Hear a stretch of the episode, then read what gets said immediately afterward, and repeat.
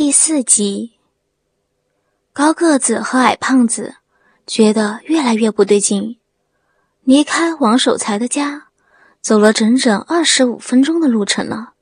虽说速度不快，至少也有四五公里路了，哪有把钱放这么远的？看着刘波走的方向，好像是进山。矮胖子两人对望了一眼。从彼此的眼中看到了相同的神色。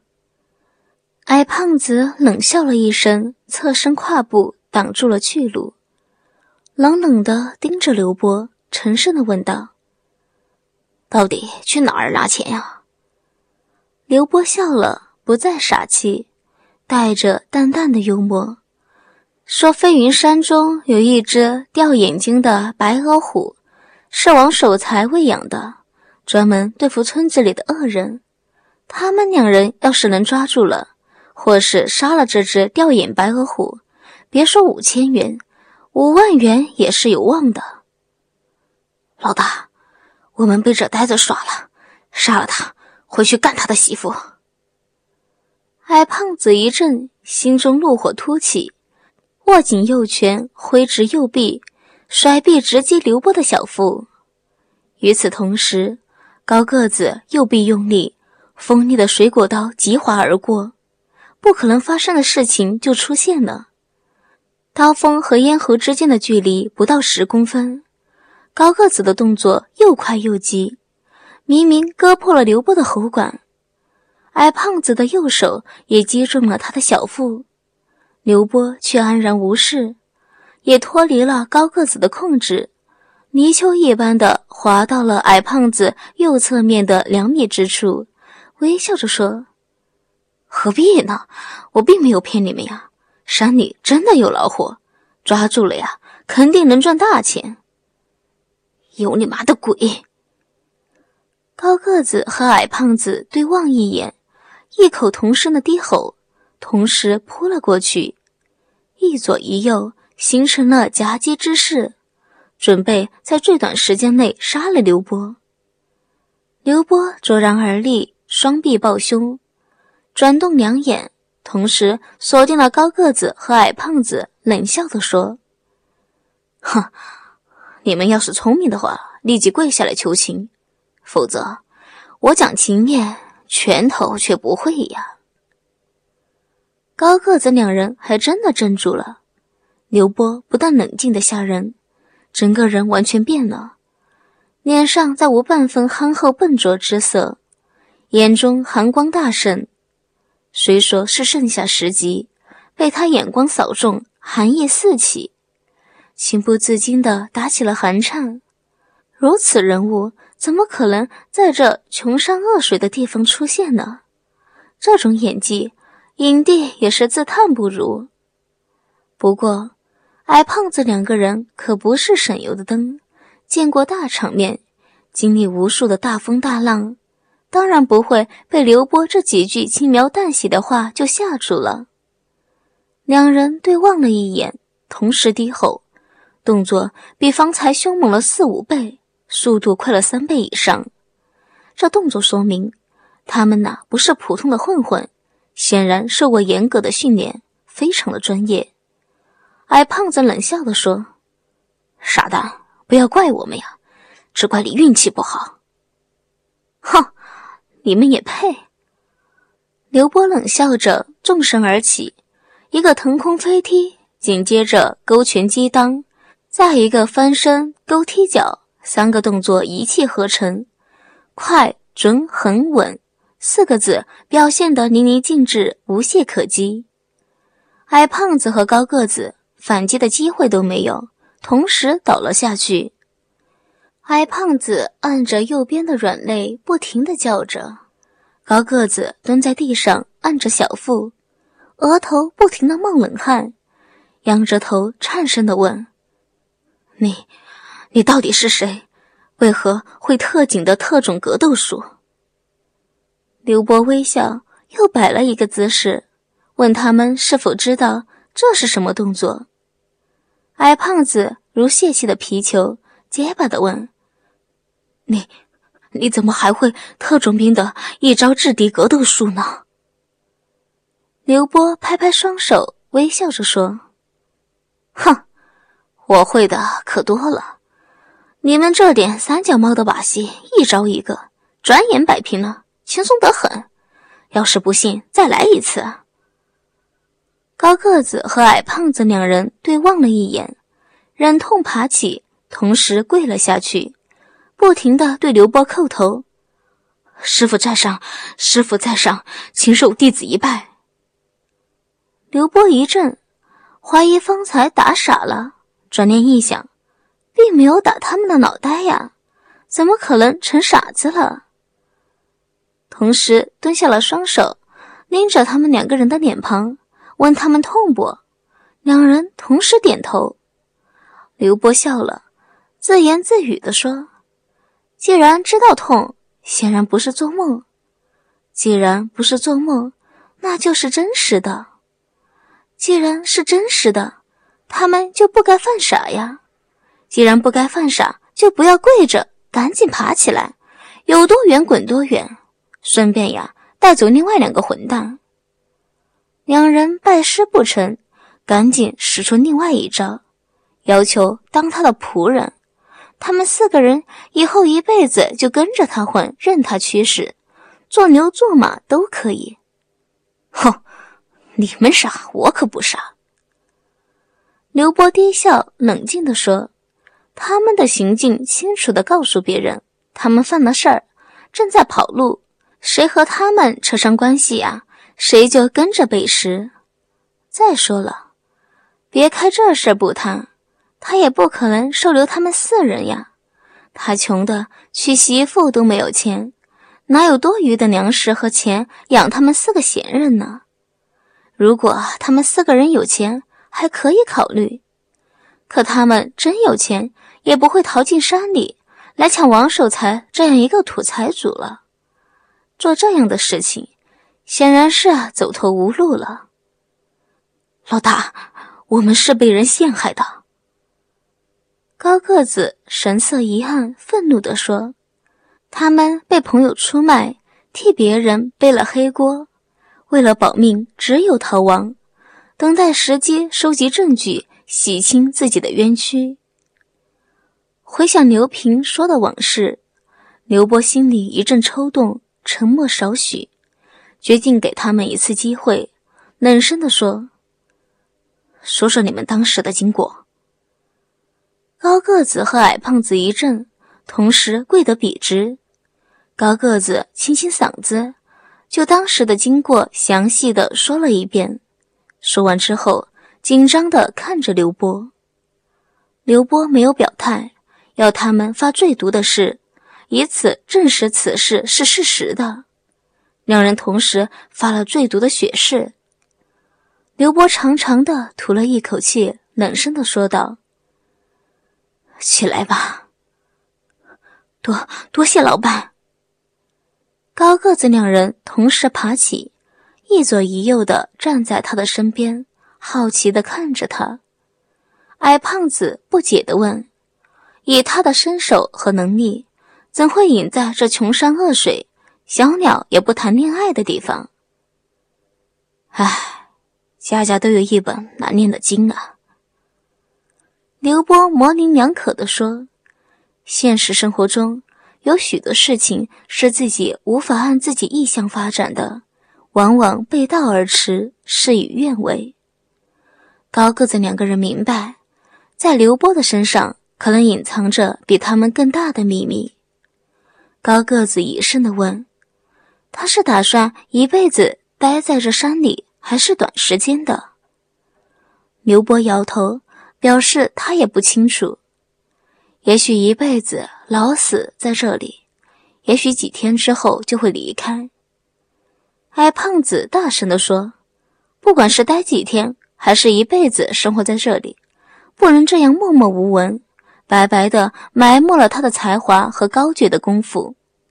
不管为了什么，出人头地、功成名就之后，许多事情都容易处理。”在这穷山恶水的地方，发财的机会不大，唯一的出路就是掌权，大丈夫在世，不可一日无权，更不能一天没钱。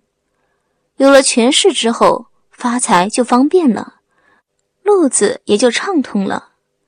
王守财是村长，就从他身上开始，慢慢的上爬，在这一亩三分地上混到镇长之后，就可以吃香的喝辣的。掌了权之后，要改变这地方，应该不是难事。至于赢此的目的，路子宽了，当然就容易了。刘波细细的咀嚼这番话，觉得大有道理。出名之后，受人注意，能吸引更多人的目光，说话办事儿的确更方便。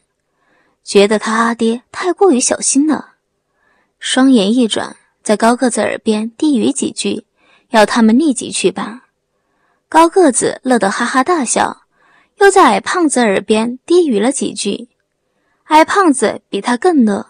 抚掌轻笑，直呼妙，简直是妙极了。竖起右手大拇指，对刘波比了比。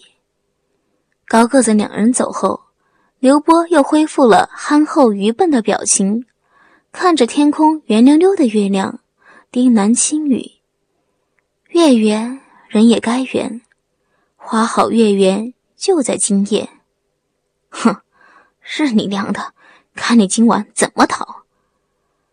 想到王梅又白又嫩，如同莲藕一般的粉腿，还有那隐约小裤之内的风光，以及又圆又大的高耸之处，他就身子发热，局部开始膨胀，眼中浮起一抹原始，转身一步，昂首前行。王梅的心一直扑通乱跳，等呀等，盼呀盼。高个子和矮胖子终于出现了，却没有刘波的影子，心直下沉，颤抖的问：“你、你、你们把二人子怎么了？”高个子嘿然大笑，淡然的说：“杀了。”刘波想骗他们，却被他们识破，本想要他跪下求情，磕头认错，求他放了一马，可他的脾气比女子还倔。宁死不跪，他们一气之下就杀了他。动作快，现在赶去还能找到尸体；去晚了，肯定被野狗吃了，可能呀，连骨头都找不到了。话说回来，反正他也不爱他，当着苦力使用，又何必去找呢？死了更干净，他可以呀，找个更好的男人再嫁一次。不，不。二愣子，二愣子，你不能死！王梅如同疯了一般，尖叫着冲向了门口。对于高个子手中的水果刀，是视若无睹，哭喊着要出去找刘波的尸体。高个子和矮胖子对望一眼，高个子左手急扬，掌圆如刀，击中了王梅的后颈。王梅啊了一声。身子一软，歪斜着倒了下去。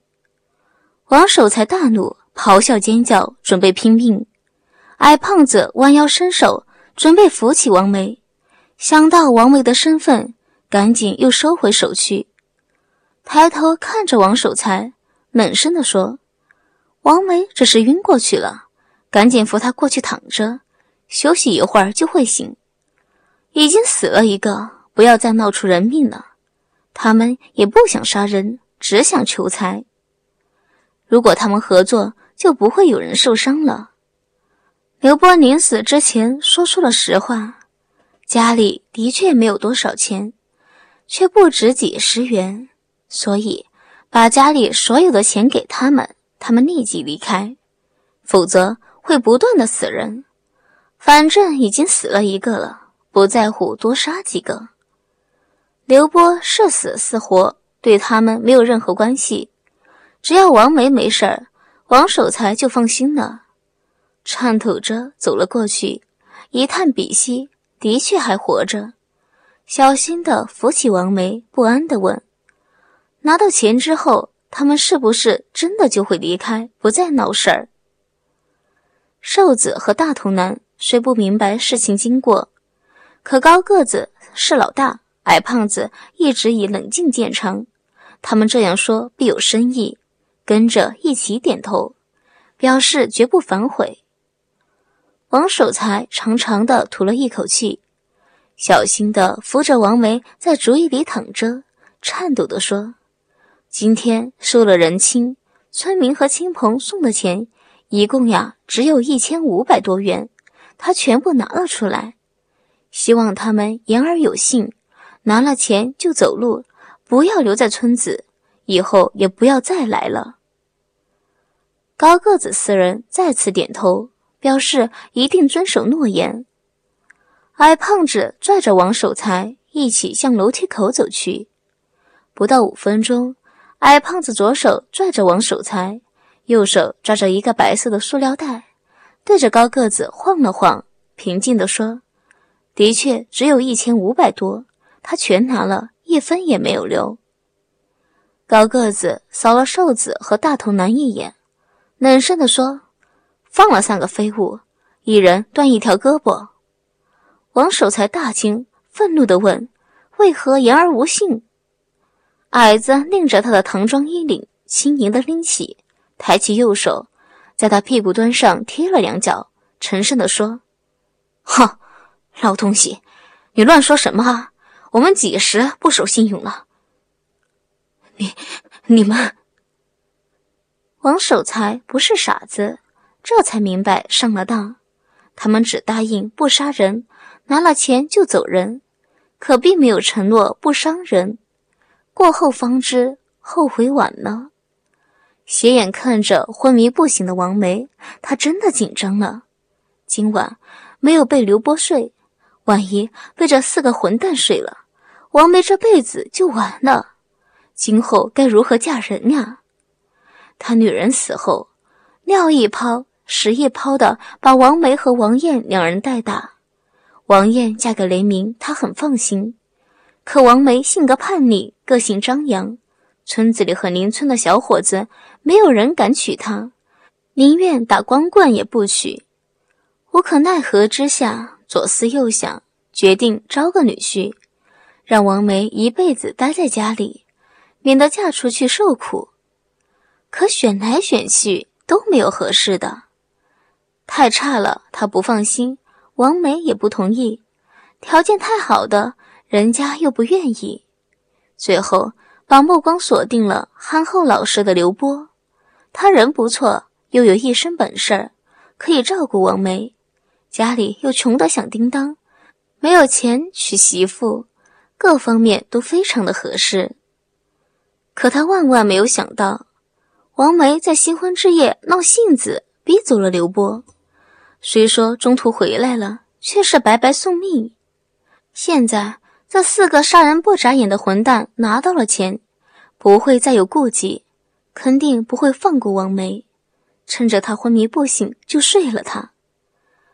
怎么办呢？王梅出事了，自己今后依靠谁？雷鸣是乡长，他们两口子不可能回来陪伴他过老。王梅真出事了，自己就孤苦伶仃的一个人，在村子里横行半辈子，却落得这样的下场，难道这就是报应吗？中年丧妻，老年去子，这可是人生最大的悲痛。